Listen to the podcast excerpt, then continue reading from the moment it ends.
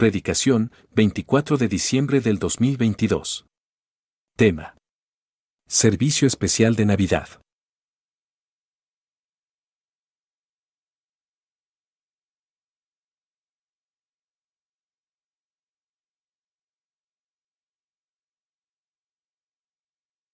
Querida iglesia, es importantísimo que nosotros veamos que si queremos estudiar seriamente la Biblia, nos vamos a dar cuenta que Dios siempre ha querido habitar con el hombre. Siempre desde el Antiguo Testamento podemos encontrar cómo el Señor ha querido habitar con el hombre constantemente y el Señor ha buscado al hombre siempre. Lo vemos desde Génesis, ahí vemos con Adán. ¿Te acuerdas que cuando Adán cayó y pecaron, se escondieron inmediatamente y el Señor vino y dijo, Adán, ¿dónde estás? Y hemos estudiado, hemos visto que la palabra Adán quiere decir hombre.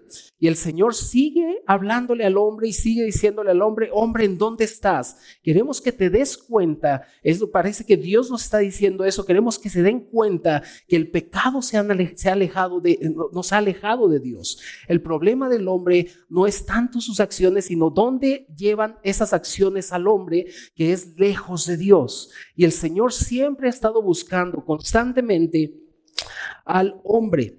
Y si nos damos cuenta, querida iglesia, aunque en el Antiguo Testamento no lo podemos ver, pero desde, perdón, desde, desde Génesis y en Éxodo podemos darnos cuenta cómo el Señor ha querido buscar al hombre y ha estado buscando vivir o convivir con el hombre. La palabra Emanuel, como todos ustedes saben, quiere decir Dios con nosotros o Dios entre nosotros. Y el Señor siempre ha querido eso, siempre ha sido su deseo el vivir o el morar en medio de su pueblo. Por eso la palabra del Señor dice que Él habita en medio de la alabanza de su pueblo. Por lo tanto, cuando el Señor viene y dice, yo soy el Emanuel, soy el Dios que habita o el Dios con ustedes o el Dios que habita entre ustedes. Eso lo podemos encontrar desde Éxodo, aunque ahí no tenemos este nombre en específico, pero nos podemos dar cuenta que anteriormente el Señor hablaba con Moisés y lo llamaba desde el monte. ¿Te acuerdas? Que en el monte de repente había truenos y había relámpagos y se estremecía todo. Y entonces era, era una señal de que Dios estaba llamando a Moisés para hablar con él. Y cuando el pueblo veía todo este monte y veía todo el estruendo que había, el pueblo decía, tú sube Moisés, nosotros tenemos mucho miedo. Y Moisés subía y hablaba con Dios. Pero fue ahí también en el monte donde el Señor le da las instrucciones a Moisés y le dice, ya no va a ser así, ya no vas a subir al monte, ahora necesito que me hagas un tabernáculo. Y dice la Biblia que todas las tribus de Israel se pusieron alrededor del tabernáculo y el tabernáculo estaba en medio y era ahí en ese tabernáculo donde Dios con su presencia descendía y hablaba con Moisés y hablaba con su pueblo, lo que me enseña, querida iglesia, que Dios es Emanuel, que siempre ha querido morar con el hombre. Y esa solamente fue, querida iglesia, una, un, cuadro de lo que el Señor Jesucristo iba a venir a hacer. La palabra del Señor en, en el Evangelio de Juan 1.14 dice, y el verbo se hizo carne. Dice, y hizo tabernáculo entre nosotros y vimos su gloria, gloria como la del unigénito del Padre, lleno de gracia y de verdad estaba mostrando esa parte de la Biblia, querida iglesia, el cumplimiento de lo que el Señor le dijo a Moisés en Éxodo, que levantara un tabernáculo porque él quería habitar en medio del pueblo. Ahora nuestro precioso Cristo, que nació, caminó en esta tierra, murió y resucitó, es el tabernáculo de Dios y es su mismo espíritu en nosotros, querida iglesia, que vive en nosotros y que nos lleva adelante día a día. Es importantísimo, amada iglesia, que nosotros entendamos que Cristo como Emmanuel es el Hijo nacido de una virgen, que caminó 33 años en esta tierra, que subió a la cruz y murió por ti y por mí, y al tercer día resucitó y que ha prometido regresar. Y por eso nosotros celebramos este día, por eso para nosotros los cristianos es importantísimo este día. Hay una polémica tremenda de que si hay que celebrar Navidad, que si hay que poner árbol o no, que unos que es muy pagano, que otro que no es pagano. Hay una polémica tremenda. El punto aquí, querida iglesia, es que nosotros necesitamos ver la importancia que es que nuestro Dios se haya hecho carne. Porque como lo hemos estudiado, si ese no hubiera sido el primer paso, entonces no hubiera habido cruz. Y si no hay cruz, no hay resurrección. Y si no hay resurrección, vana es nuestra fe. Por eso es que para nosotros es importantísimo, querida iglesia, que nuestro Cristo sea el Emanuel, Dios entre nosotros, o Dios con nosotros. Él es el tabernáculo de Dios. Y ahora ese tabernáculo mora en la iglesia con nosotros.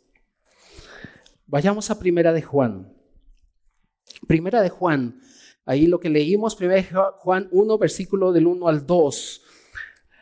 Dice, lo que era desde el principio, lo que hemos lo que hemos oído, lo que hemos visto con nuestros ojos, lo que hemos contemplado y palparon nuestras manos tocante al verbo de vida, porque la vida fue manifestada y la hemos visto y testificamos y os anunciamos la vida eterna, la cual estaba con el Padre y se nos manifestó. Él es el Dios manifestado.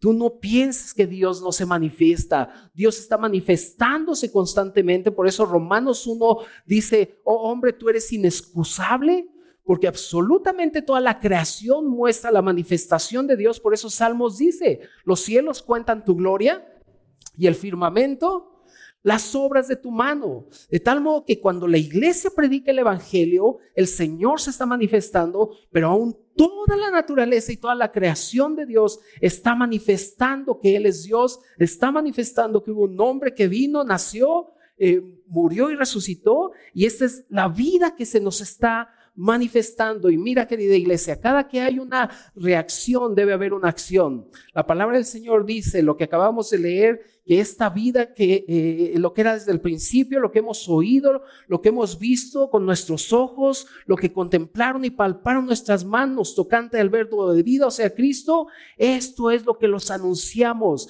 esto es lo que predicamos. Por lo tanto, cada que nosotros vemos a este Dios manifestado a nosotros, sí o sí debe haber una acción de nuestra parte que es anunciar el Evangelio a otras personas o decirles a otras personas todo lo tocante al verbo de vida, o sea, a Cristo, lo que era desde el principio, lo que vieron nuestras, los que palparon nuestras manos, lo que vieron nuestros ojos. Esta fue una vida manifestada tangiblemente, querida iglesia. ¿Por qué? Porque nuestro Dios tenía que hacerse hombre para que pudiera valer su sacrificio en la cruz. Si Él no se hubiera hecho hombre, entonces el sacrificio de la cruz hubiera sido vano. Él necesitaba la naturaleza humana, él ya tenía la naturaleza divina, pero necesitaba la naturaleza humana para subir como un hombre justo, como un hombre eh, que era totalmente íntegro a la cruz y poder realizar nuestra redención. Y gloria a Dios por nuestra redención, querida iglesia. La palabra redención quiere decir volver a comprar. Tú y yo estábamos vendidos al pecado, pero gracias a este cuerpo de carne de Cristo que subió a la cruz y lo entregó por nosotros, ahora él nos compró, no con cualquier cosa, no a cualquier precio, no con un precio corruptible, sino con su preciosa sangre. Y gracias a su nacimiento, gracias a que el Señor nació, por eso había tanto júbilo, lo leímos al inicio. Gloria a Dios en las alturas y en la tierra paz, buena voluntad para con los hombres. Y ahorita cantábamos gloria, gloria, gloria. Y la palabra gloria quiere decir alabado sea el Señor. ¿Por qué? Porque nació este hombre Jesús, porque el mismo Dios que tenía toda la divinidad eh, llegó a ser hombre y ahora Él es el, Dios completo y el hombre perfecto y pudo subir a la cruz y Él se manifestó, no se quedó escondido. Muchos dicen, ¿dónde está Dios que yo no lo veo? Quiero verlo para creer en Él. Dios no está escondido, Él se manifiesta constantemente por medio de su palabra por medio de su iglesia y aún por medio de estas celebraciones, que hay miles y miles de iglesias predicando ahorita el nacimiento del Señor, Dios se sigue manifestando al hombre diciendo, ¿en dónde estás? Regresa a mí, vuelve a mí, tu corazón se ha alejado, pero es tiempo de que regreses a mí. Porque Él es el Dios manifestado y lo dice la palabra de Dios en el versículo 2, 1 de Juan 1, 2, porque la vida fue manifestada ¿Cuál vida? Juan 1 dice, en él estaba la vida y la vida era la luz de los hombres. Dice, la vida fue manifestada y esto testificamos. Querida iglesia, nosotros tenemos esta vida y no solamente está hablando de la vida eterna como una vida que, que la vamos a disfrutar cuando ya nos muramos. Está hablando de esta vida a la cual podemos echar mano desde el día de hoy. El Señor dijo, esta es la vida eterna, que te conozcan a ti y a Jesucristo al cual tú has enviado. Y por eso el apóstol Pablo le dice a Timoteo, en un momento en el que Timoteo estaba triste, desanimado, 1 Timoteo 6:12, viene Pablo y le dice, te aconsejo que eches mano de la vida eterna. Y es que esta vida eterna es Cristo mismo, Cristo mismo manifestado. Así que debemos estar muy gozosos, querida iglesia, de que este Cristo se ha manifestado a el hombre y que el Señor nos esconde ahí está, manifestándose constantemente al hombre. Versículo 3 y 4, ahí de 1 de Juan 1. Dice, lo que hemos visto y oído, eso os anunciamos, para que también vosotros tengáis comunión con nosotros. Y nuestra comunión verdaderamente es con el Padre y con su Hijo Jesucristo. Estas cosas os escribimos para que vuestro gozo sea cumplido. Iglesia, qué gran bendición que tenemos cuando conocemos a Dios, quien es luz. Gracias a esta manifestación de Dios, tú y yo podemos tener comunión. Dice la palabra del Señor, esto es para que tengan comunión con nosotros y nuestra comunión verdaderamente es con el Padre. La comunión que tenemos en la iglesia no es cualquier comunión, no es la comunión que tienen los del Cruz Azul, que pobrecitos. ¿No? No es la comunión que tienen los que le van a la América, no, eso es un compañerismo. La comunión que la iglesia tiene no es porque me caigas bien, no es porque te caiga bien, no pues porque pensemos igual, no porque me guste tu sonrisa, no porque seas bien buena onda. Esa no es la comunión. La comunión que tú y yo podemos tener es una comunión muy elevada porque es una comunión que viene, que la raíz de esa comunión es la vida de Cristo en nosotros. Y esta vida de Cristo en nosotros es muy elevada. Y algo de lo que el Señor quiso lograr en la cruz fue su iglesia. Por eso dice la palabra de Dios ahí en, Isaías 53, veré fruto de mi aflicción y quedará satisfecho. Y el fruto de la aflicción es la iglesia. Y la iglesia es ese lugar en donde hay comunión. O pensamos eh, o tenemos una común unión, no porque seamos los mejores, sino porque tenemos esta palabra. Y gracias a la vida de Jesucristo, querida iglesia, gracias a que se nos manifestó esa vida, tú y yo podemos tener comunión los unos con los otros. Y sabes una cosa, cuando hay una comunión verdadera en la iglesia, entonces el gozo del Padre es cumplido y también el nuestro. ¿Eres un cristiano triste? Si estás triste quiere decir que no estás en la comunión de vida. Pero si estás gozoso, Ah, estamos en esta comunión de vida que fue provocada gracias a un nacimiento, una muerte y una resurrección y que ahora su precioso espíritu está en nosotros. Iglesia, la comunión de la cual está hablando aquí, primera de Juan, no es cualquier comunión y tenemos que poner atención porque esta comunión fue lograda gracias a o es lograda gracias a su precioso espíritu, gracias al espíritu de Dios. No hay otra cosa que logre la comunión de la iglesia que el mismo Dios entre nosotros. Mira, ponle un separador ahí a primera de, de Juan, querida iglesia, y acompáñame a Hechos. Hechos 2. Para que veamos la importancia de esto, de la comunión. Hechos 2. Y voy a leer primero el versículo 43 y después el 42. ¿Lo tienes? Para que veamos la importancia. Hechos 2, versículo 43. ¿Lo tienes? Como que el micrófono se va a ir bien, ¿verdad? ¿No? ¿Estoy bien? Ah, ok, perfecto. Dice la palabra de Dios ahí en Hechos 2.43, y, sobre, y sobrevino temor a toda persona y muchas maravillas y señales eran hechas por los apóstoles. Si me quedo ahí, uno va a decir, wow, sobrevino temor. Y este temor no era miedo, este temor era un respeto, era algo que estaban maravillados de lo que estaba pasando a su alrededor. ¿Por qué? Porque en el versículo 42 que vamos a leer ahorita, nos vamos a dar cuenta que la iglesia estaba parada en cuatro columnas, una plataforma de cuatro columnas. Y quiero que lo vean ahí en el versículo 42. ¿Lo tienes? Dice, y perseveraban. ¿Quiénes perseveraban? Los, la, la iglesia y los apóstoles. Dice, y perseveraban. ¿Qué quiere decir perseverar? No entendí nada. Ser constante, ¿qué más? Ahora aquí. Estudiaban, ¿qué más? Ir más allá. Perseverantes, sí que se esforzaban, obedecían. Dice, y perseveraban en la doctrina de los apóstoles. Recuerda que la palabra doctrina quiere decir enseñanza. Ellos perseveraban primero el primer, donde tienen que perseverar primero la iglesia, es en la enseñanza, en la doctrina de los apóstoles. ¿Y cuál es la doctrina de los apóstoles? Primera de Juan 1, 1, lo que era desde el principio, lo que palparon nuestras manos, lo que vieron nuestros ojos, tocante al verbo de vida, eso les anunciamos. El Evangelio, ahí perseveraban, número uno. Dice, y perseveraban en la doctrina de los apóstoles. Gracias, Gaby, gracias. Gracias. Luego dice, en la comunión unos con otros. Fíjate el orden, querida iglesia. Primero persevero en la enseñanza y después tengo comunión. Nunca es al revés. Nunca hay, primero voy a tener comunión y ahí la Biblia la dejo para el rato.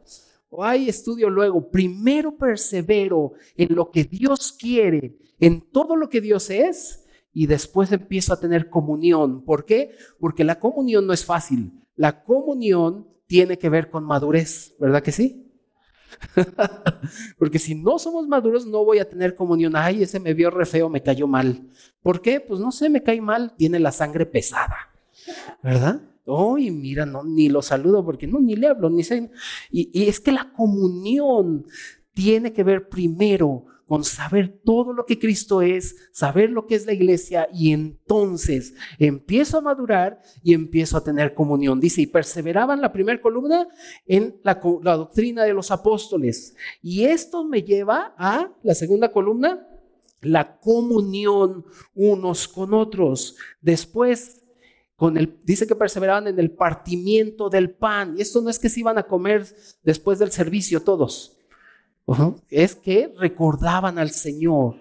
¿Se acuerda que el Señor dijo, cada que hagan ustedes esto, la muerte del Señor anunciáis hasta que Él venga. ¿Recuerdas la muerte de Cristo? Ellos empezaban a entender eso y, y perseveraban en el partimiento del pan y por último, y en las oraciones. Fíjate el orden que lleva todo esto.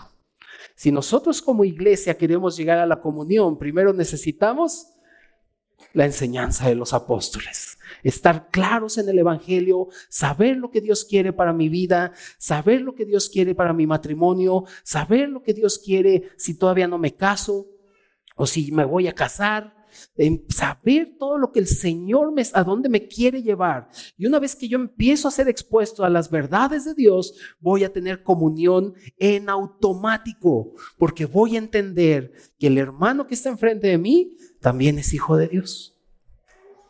Y una vez que ya eh, tengo, eh, eh, perseveré en la enseñanza, en la comunión, viene el fruto. Recordamos al Señor y ahora sí vienen las oraciones. Porque como ya sé lo que Dios quiere, ya sé qué orar. ¿Te ha pasado?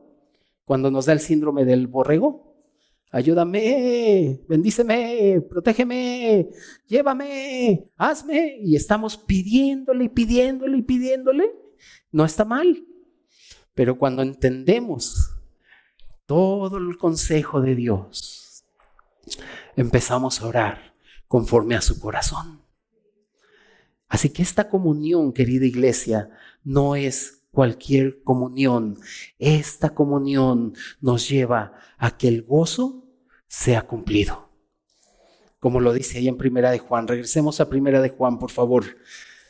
Por eso Juan escribe y dice el versículo, versículo 4, estas cosas os escribimos para que vuestro gozo sea cumplido. Versículo de 5 al 7. Dice, este es el mensaje que hemos oído de él y os anunciamos. Dios es luz y no hay ningunas tinieblas en él. Si decimos que tenemos comunión con él y andamos en tinieblas, mentimos y no practicamos la verdad. Pero si andamos en luz, como él está en luz, tenemos comunión unos con otros y la sangre de Jesucristo su Hijo nos limpia de todo pecado. Iglesia, este es un gran mensaje. No creas que la iglesia no tiene poder en sus mensajes. No creas que la iglesia no tiene ningún mensaje que dar. Al contrario, la iglesia tiene el mensaje más elevado y más prominente y que está y que sobrepasa cualquier otro mensaje. Y este mensaje es que Dios es luz y que no hay ninguna tiniebla en él. Y lo que más el hombre está necesitando es la luz de Dios en este momento. Muchos dicen, ay, que la paz de Dios sea contigo. Lo que más necesita el hombre es la luz. Porque cuando ve la luz de Dios, entonces se da cuenta de su condición y empieza a entender su necesidad que tiene de Cristo. Empieza a entender que él estaba hundido en pecado, pero solamente en Cristo hay reconciliación y perdón de pecados. Por eso la iglesia nunca debe de dejar de predicar que Dios es luz y que no hay ninguna sombra en él. Y, cuando tú y yo como iglesia estemos entendiendo constantemente que necesitamos la luz de Dios, la luz de Dios, la luz de Dios por medio de su palabra, porque su palabra es lámpara a mis pies y lumbrera mi camino, y estoy en su palabra y buscando su luz y buscando su luz, eh, mientras más entienda que necesito la luz, más comunión va a haber en la iglesia. Porque la luz de Dios preserva la comunión. El primer paso, querida iglesia, es que entendamos que necesitamos la luz. Viene Juan y dice en el 5, este es el mensaje que hemos oído de Él y se los anunciamos. Dios es luz y no hay ningunas tinieblas en Él. Si decimos que tenemos comunión con Él y andamos en tinieblas, mentimos y no practicamos la verdad. Pero si andamos en luz como Él está en luz, comunión tenemos los unos con los otros. Nosotros andamos en luz, pero Él es la luz. Y necesitamos, iglesia, ser expuestos a esta luz verdadera, que es Cristo y su palabra. Tenemos que ir al Señor. Tienes que entender que necesitas a Cristo y su palabra. Oye el orden, a Cristo y su palabra, no la palabra y a Cristo. Primero voy al Señor, así como Pablo cuando iba a Damasco, él conocía perfectamente la ley, él era fariseo de fariseos, él cumplió la ley, era un hombre cabal en cuanto a la ley, era celoso, él conocía las escrituras, pero no conocía a Cristo. Y entonces cuando va y se le presenta el Señor, el, Pablo todavía le dice, ¿quién eres Señor? Oh, yo soy Jesús al cual tú persigues. Necesitas conocer al Señor, porque una vez que conoces al Señor, empiezas a conocer su palabra. Y hay mucha gente que primero la palabra y la palabra y se hace legalista y tú pecas y este pecado y tú esto y tú lo otro y se hace totalmente legalista porque no tiene el tiempo para exponerse a la luz de Cristo. Pero cuando conocemos a Cristo y vamos a su palabra, podemos disfrutarla. Porque cuando leemos lo que era desde el principio, lo que hemos oído, lo que hemos visto con nuestros ojos, lo que hemos contemplado y palparon nuestras manos tocante al verbo de vida, entendemos que está hablando de Cristo. Esta luz que vino al mundo. Y el pueblo que estaba sentado en tinieblas luz le resplandeció. Este hombre Jesús es la luz verdadera que venía al mundo.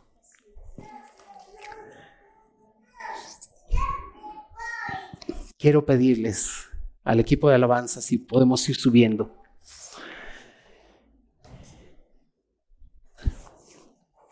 Y vamos a hacer el día de hoy, querida iglesia, solamente un, le llamo yo un acto representativo de que vino la luz a este mundo. Em, el Evangelio de Juan, en el capítulo 1, versículo 1, dice, en el principio era el verbo y el verbo era con Dios y el verbo era Dios. Este era en el principio con Dios. Y si todas las cosas por Él fueron hechas y sin Él nada de lo que ha sido hecho fue hecho.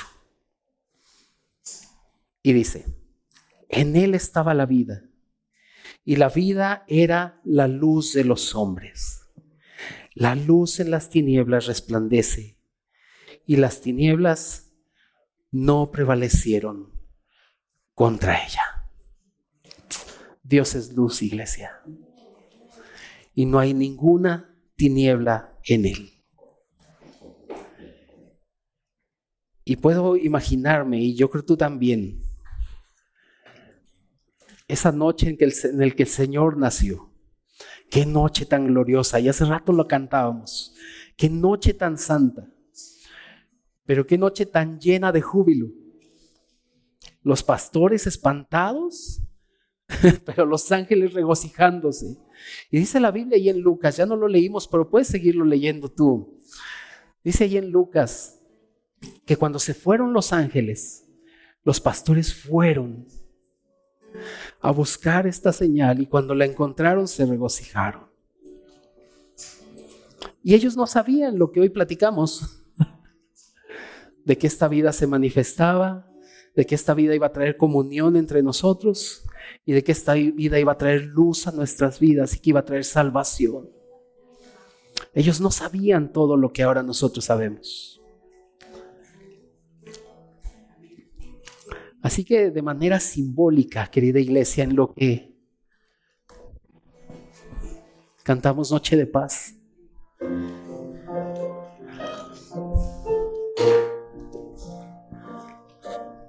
de manera simbólica,